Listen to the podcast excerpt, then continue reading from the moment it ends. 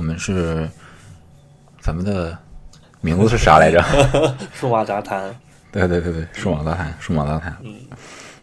嗯，这期我们蹭个热点啊。嗯，虽然我个人不是特别喜欢三星这个品牌，我不知道你对这个品牌印象怎么样？我对这个品牌印象就是，呃，很韩国的一个一个产品，这韩国又代表什么？具体这好抽 象，辣白菜。 好吧好吧。呃，其实我三星一直给我的感觉是什么呢？就是它后背是那种平的感觉，方方一个摄像头，嗯然后后背是 bling bling 的那种感觉，然后正面的话就是一个椭圆形或者是圆角，呃，长呃跑道型的一个 home 按键，嗯嗯，对，这是，然后上面还有一堆一堆开孔，开孔，对，这是我对三星的一个印象，嗯嗯从外观上是这样，嗯嗯，因为三星老抄袭嘛，所以我个人不是特别喜欢这个品牌，嗯而且它品牌溢价太高了。嗯嗯、虽然不喜欢，但是不可回避啊。嗯 S 八这个产品是近期大热啊，嗯呃，就国外有很多媒体说 S 八已经预定了年度最佳安卓旗舰的这个宝座了。哦其实我其实我个人也是这么认为的 啊，虽然现在现在时间才是四月份，对，嗯，但是我觉得其他安卓厂商，嗯，造出比这部机器还好的机会不太大了。嗯嗯，个人感觉，其实三星也是从去年的那个 Note 7的炸机事件，一直到现在都憋着这个手机呢。嗯如果这手机对卖不好的话，可能对他们的整个业务都有很大的影响。对对对，它是内忧外患哈，嗯内内部的这个主理人不是被捕了吗？嗯啊，外部就是它的主打的旗舰机器，嗯啊，发生全球性的事大事故啊，是所以三星这个呃这款 S 八其实是天生携带着这个使命而来 的，嗯，有点救世主的意味啊。带个光环就下来了是吧？对，那其实三星内部对这个 S 八的开发代号你有关注过吗？网呃网上有一些文章，有，它上面是叫什么 Dream 是吧？对对对，呃，他们内部给这款机器下的这个开发代号是 Dream 啊，呃，有一个三星的这个发言人公开说，他们想靠这这个产品去打败 iPhone，准确的说打败 iPhone 八吧，哇塞，啊，起点很高。 嗯，然后呢，这主理人后来又改口了啊，说介于这个 两家公司紧密的合作关系啊，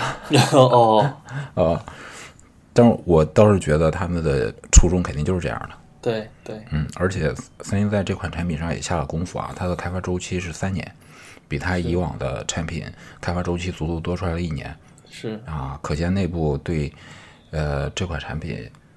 呃期望啊和下的力气都是非同小可的。没错。呃，以前我们聊一些机器啊，都是一期啊，我特别感觉囫囵吞枣，也讲不深。不透哈，啊对，讲不透啊，嗯所以我们是想把这款机器分成上中下三期来讲啊。嗯嗯在本期就是上期里面，我个人是想重点的介绍两部分啊，呃，一部分就是这个这个款机器不可回避的屏幕嗯啊，另外就是呃它的解锁方式，嗯就是我个人想聊的两部分。 ，OK，就嗯从正面开聊嘛。对，对对对对对。那最开始也说了，我个人对三星这个品牌好不是特别有好感啊，所以先让我黑一下 啊。啊，三星这代机器呢，呃，跟以前不一样啊。以前，呃，比如说 S 七，它不是那种弧面屏的，嗯，S 七 Edge 是弧面屏的，对吧？对，啊，用来区分这个等级上的差别。嗯，但是现在这代 S 八大小两个机器其实都是弧面屏的。所以它就而且它不再有 Edge 的另外的一个分支了。对对对对，而且它改变了 Edge 的这种命名方式。嗯呃这种命名方式跟现在苹果的命名方式是一样的。嗯啊、苹果是 iPhone 七、iPhone 七 Plus，三星是啊 S 八和 S 八 Plus。嗯呃，但是跟苹果不一样的就是啊，对，刚才说了要黑一下啊，就是 连命名方式都要抄，真的 是挺无语的。嗯，不过三星这两款机最小的啊，都大过苹果啊。对苹果最大的不是五点七寸嘛？嗯嗯，它这个最小的都是五点八寸。嗯嗯然后其实这个时候，三星的用户肯定会呃飘过来说，呃，我们不知道什么是单手操作。嗯嗯，材质方面，三星是用上了这个正反面都是弧面的这种玻璃。是，而且啊是康宁五代的玻璃，对对对，康宁五代的玻璃，那这个就其实力压这个传说中的 iPhone 八一头嗯，啊，因为传说传说中的 iPhone 八都是说它要回归 iPhone 四的双面玻璃的这种设计嘛，是，但是并没有提到是双弧面，嗯啊所以感觉三星这个机器是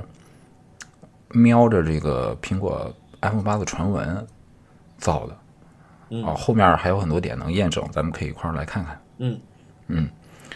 嗯，其实，在这个开脸的这个时代啊，我觉得系统的耐用度啊，或者呃服务的完整度，肯定是抵挡不住这种漂亮的外观设计的。嗯呃，为什么这么说呢？因为安卓在中国，呃，其实都是一直一直啊在单腿儿往前跳。是，啊苹果虽然是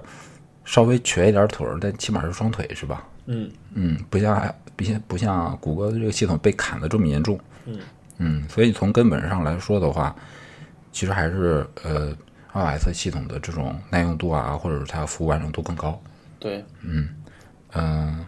但是我不知道 Leo 看了网上图片啊和一些测评网站的呃真机上手视频之后啊，嗯，对这台设备的正面高屏占比感觉怎么样？其实这个手机刚开始，我刚开始开始看的时候啊，就觉得嗯嗯有点不可思议，嗯突然间给人眼前一亮。它基本上从正面看，感觉嗯不到左右侧边的那个边框的存在，感觉就是对一个透明的一个玻璃，对一块玻璃在对手里面。嗯，对，其实它上一代就感觉不到了。对。嗯，但这一代特别明显，尤其是前后都是玻璃的那种设计。对，然后它这次革命性的把物理 home 键从正面感觉上是取消了，嗯，对，但是它在下面又放了一个，其实那个地方还可以摁对， home 键的位置还可以摁得动，这也是跟呃现在 iPhone 七的设定有点像，有点像，对吧？对有点那种压力感应的感觉。对，但是我不知道它这个到底是怎么实现的哈，会不会嗯是以那个像 Tap- Taptic Engine 那种方式去实现？对，嗯，这个就是咱们为什么要分上中下三期的原因啊，因为中期等一等这个 iFix 真机的拆拆解，下期呃咱们可以上手自己看看体真验一机下。，嗯，对对对，嗯，这样跟大家聊的会更有层次感一些。然后呢，这个屏幕其实大家如果是注意看的话，它可以分上下的部分，嗯呃，把屏幕的黑边其实也挤得很很到极致了。对对对，嗯，他在这个呃发布会的邀请函上，其实就直言不讳的把这个图给绘出来了，对吧？对，嗯嗯，而且它这个屏幕基本上接近于一个二比一的一个屏幕，变得很长很长。嗯嗯，其实这种屏幕设定，可以想象，如果系统优化做得好的话，可做的事儿很多哈。对，一边儿看看个视频，下边儿回个微信。对，对，双屏的那种处理嗯对会很好一点。嗯，对，嗯、但其实它是是这种分屏，呃，苹果是刚在 iPad 上上，但是三星其实在手机上早就有了。对，嗯，但这个屏幕的话，其实也有一个问题啊。另外就是它在系统里边可能也会有一些设定，它屏幕大了，它其实对于图形处理的速度会有一定的影响，还有功耗上有一定影响。所以它这一部分其实可以选定你屏幕的计算范围。嗯，对对，所以它内部优化还是做过呃很多功夫的。是，好，那嗯、还还是回到最开始问的这个问题，就是呃，当看到图片啊，甚至是看到这个测评网站呃上手真机的时候，嗯，第一感觉嗯，啊，这个第一感觉我真的是被惊艳到不行。哇哦我，现对对对，真的真的是这个特别像当年第一次看到那个 3GS 的感觉，因为那时候我还、嗯还用诺基亚的那种呃功能全机键全全键盘的机器，嗯，看到一台 3GS 就被惊呆了，嗯当时，嗯、三星 这个机器看图啊，或者看别人上手，已经惊艳到这种程度啊，我我现在是难以想象自己拿到真机并点亮屏幕那个瞬间的震撼感。 OK，嗯、不知道六还记不记得之前咱们讨论过，说第一年三星那个 S 六 Edge 出来的时候，嗯，它销售过一段时间之后，它的销量起码在中国就超 iPhone 了。嗯哼，我我感觉，呃，三星今年真的是要大卖，嗯，啊、而且它的这个预约链接不是放在官网上吗？因为嗯预约的人太多，它官网被挤爆了，预对被挤爆了。啊， 嗯，这样如果这样来看的话啊，虽然这代机器有这个它的前辈爆呃爆炸的这种劣势啊，啊，但其实也占着这个 iPhone 三年不改外观设计的这样一个天时。嗯所以我们也是希望这个 iPhone 八啊，千万别挤牙膏了。赶快，赶快推出一个爆炸性产品，这个这个，呃，它这个屏幕做成这样，觉得已经是现在能想到的这种工业设计的一个极致了，对吧？嗯嗯，因为柔性屏还不是特别现实，是，或者那种折叠屏还不不是这一两年都到不了。嗯嗯嗯，嗯，所以现在可以说这基本是最好的屏幕了，而且它也是 AMOLED 的屏幕对。啊，分辨率上其实比苹果还要高。但是实际上，在这个有一些呃测评的视频上，我也有发现哈，嗯，呃，在平时握持这个手机的时候，嗯，可能会出现一些侧边误触的现象。啊，这是它一直以来没有完美解决的一个问题，对，就是它的呃弧面侧边误触的问题。还有一个问题就是大家一直在吐槽的，说它两边的这个弧面儿嗯，做出来了，但是在系统上应用度并不高，对，就是它的开垦度并不是特别特别高，把这个硬件儿感觉主要是用来看，对吧？嗯，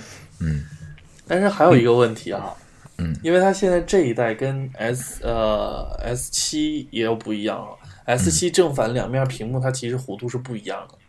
嗯嗯。这一代它做成前后都一样，那会导都是致三一个问题，嗯就是你从兜里掏出来的时候，你有可能掏出来是个反的，这倒是，嗯，但是套壳党应该还好。 啊，那还好，嘿但是我觉得它这个屏幕，不管大家怎么吐槽吧，没什么好吐槽的。为什么？如果不是，比如说苹果、LG 啊啊，或者是这个诺基亚啊、索尼，嗯都做了这种呃大弧面的弧面屏。嗯，在硬件水平一致的情况下，那你可以开始比了，说谁优化的好，谁优化的不好。嗯但是关键现在是别家没有，嗯，你跟人你跟人家的这个硬件水平都没在一个层次上，人家不给我就是比你好看，我不给你比软件啊，我 就我就优化的差怎么样，我就搁这儿就是好看，我就拿着看就不用，嗯啊，但是还有一个问题就比较严重啊，就是嗯、大家都知道这个安卓生态稍微零散一些，嗯啊，那你这个呃这么好的硬件出来以后，而且它屏幕的长宽比也比较怪嘛，对吧？嗯不是不是传统的屏幕的长宽比，十十八比九，对吧？嗯，很奇怪的一个比例。那安卓的应用的适配啊，是个比较大的问题啊。在是，在这一点上，我觉得呃，苹果在这生生态的完善上，还是相对来说比三星有优势。啊哎，又说到这个了，我最近不是还在试用一款内测机吗？嗯嗯嗯然后最近我就一直在用安卓的这一套谷歌的一套系统，嗯，那我发现现在时隔几年以后哈、谷歌它这几个业务结合的越来越紧密了。嗯嗯对，有些时候真啥业务的，就比如说哈，嗯，啊、前嗯刚定了一下，因为我清明节要出去玩儿，订了一个机票，推一条短信，一个一封邮件出来，马上啊行程添加到日历里面。啊，跟冰友做的差不多。对，嗯所以我就觉得，其实有些时候仔细用一下，好像还没有那么不堪使用。但前提是，嗯呃，你看你体验的是哪个哪部分优化的？对，嗯，很重要。它它不像苹果，你买了 iPhone，这 iOS 体验挺一致的很。一致。嗯，对，嗯，呃，如果遇到买了这个机器，这个呃程序没有适配，然后你是本来你是一个屏占比特别大、特别大的屏幕硬件，但是这个程序不适配，两上下都是大黑边儿，那就尴尬啊了。，那就尴尬了。嗯，对，我觉得前期肯定有这种情况，对，但是应该也还好，因为三星在安卓这个生态里的号召力就是呃算是顶级的了。是啊，所以从屏幕这方面来看的话啊，真的是因为你也不可能买一个机器，你你去柜台体验个十天八天的，对吧？对，嗯，最重要的还是第一印象。你说你打开，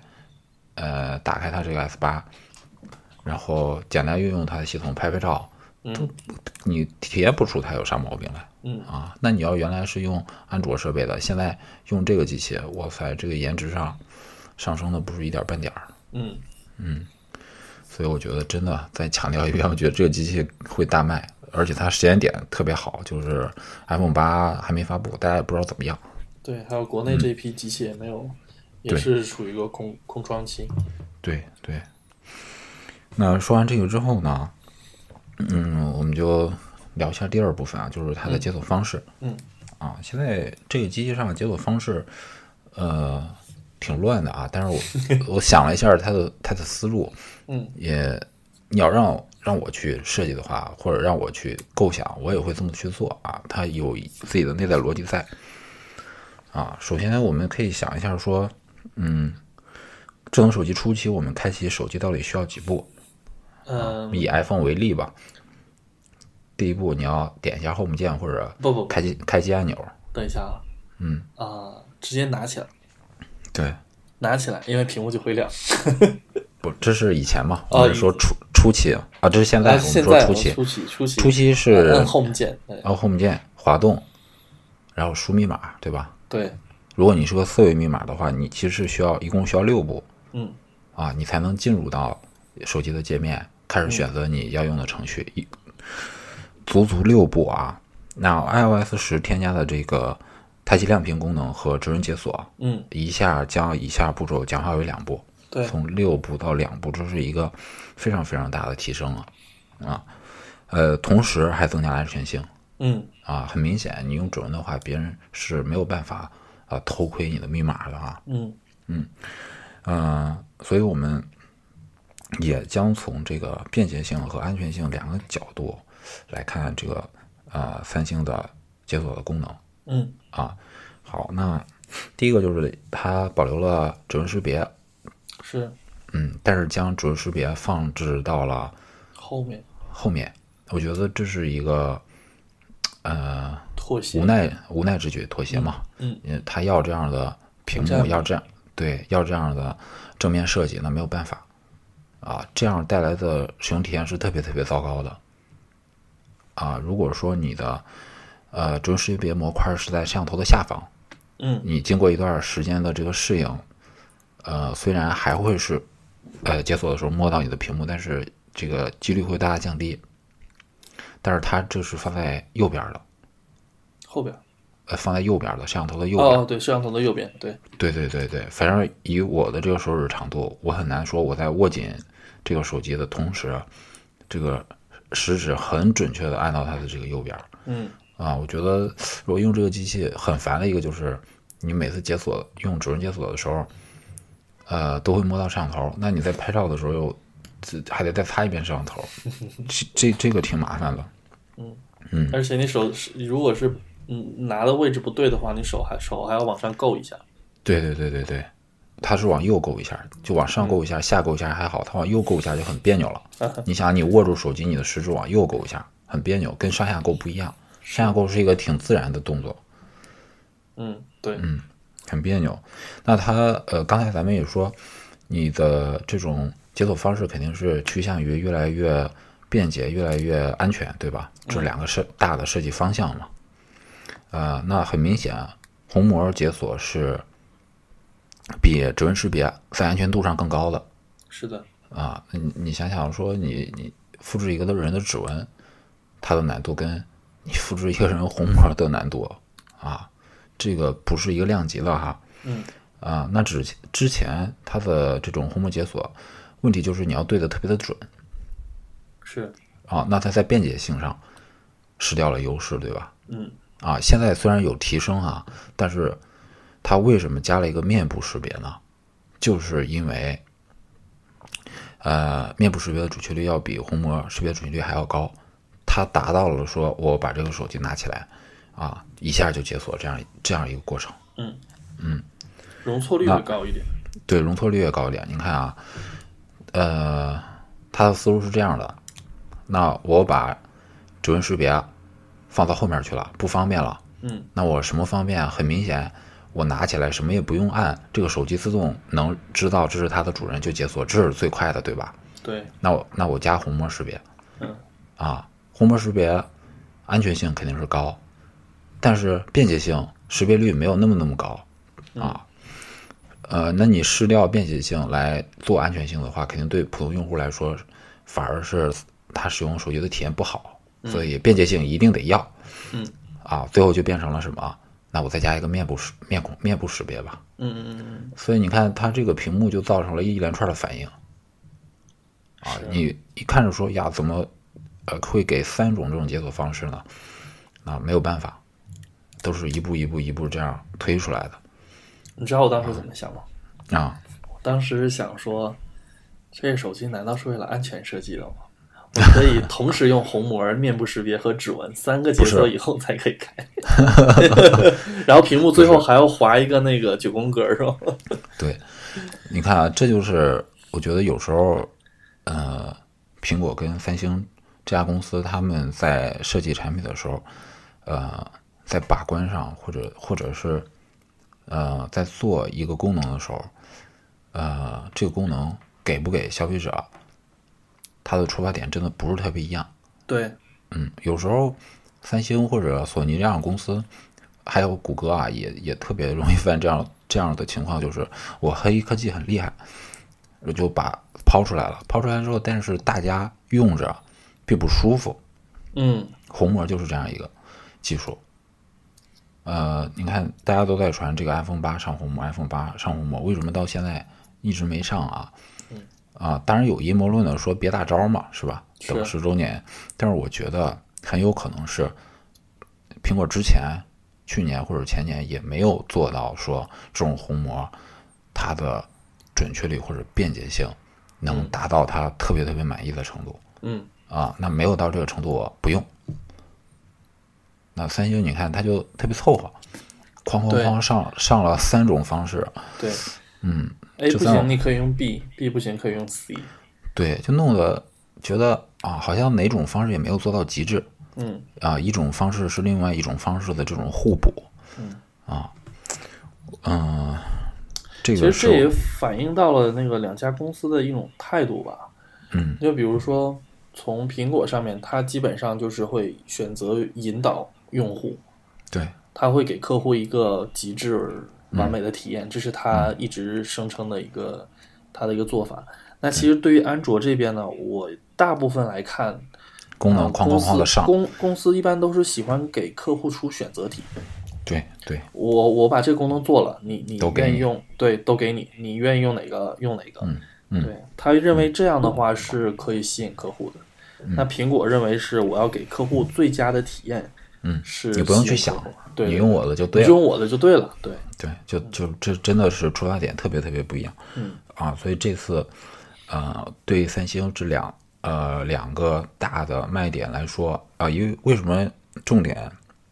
聊这个两个卖点啊？大家可以想想看，三星做的这两部分啊，其实都是对着 iPhone 八去的。iPhone 嗯八传闻有什么什么样的屏幕，我把这个屏幕做得更好嗯，啊！你不是说要上虹膜识别吗？好，我啊上，，我对我第二代了，我还有辅助它的面部识别，呃，针对性特别特别强啊。那因为现在呃，苹果的真机，呃，咱们这个级别的肯定是或者测试机，也不可能接触到嘛。对那具体你要让我说，呃，哪个好，那咱们也不咱们也不可能也给大家一个回答。对，但是在内心里面，呃，一个是我希望，当苹果抛出它的虹膜解锁的时候，如果它真要出这个功能，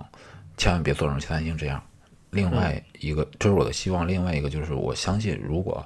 它真的拿出这个方案了，呃，应该会比三星要好。嗯嗯，就像当时咱们一呃一直聊双摄嘛，对嗯吧？在呃七 Plus 出之前，我们给大家总结了市场市那个市面上大家接触到各种各样的双摄的方案。嗯啊，当时就呃简单的说过，说特别期期待苹果出的这个双摄方案，希嗯望它出的这个双摄的方案真的能把这个手机摄影往前推一步啊。对，然后出来之后果然就是，嗯啊，好，这是这期啊想重点跟大家探讨的两部分内容啊，嗯，不知道六这边还有没有什么要补充的？我们可以放在下一期。好的，嗯那就是，呃，在深夜啊十一点十四啊，跟大家说再见，拜拜。拜拜。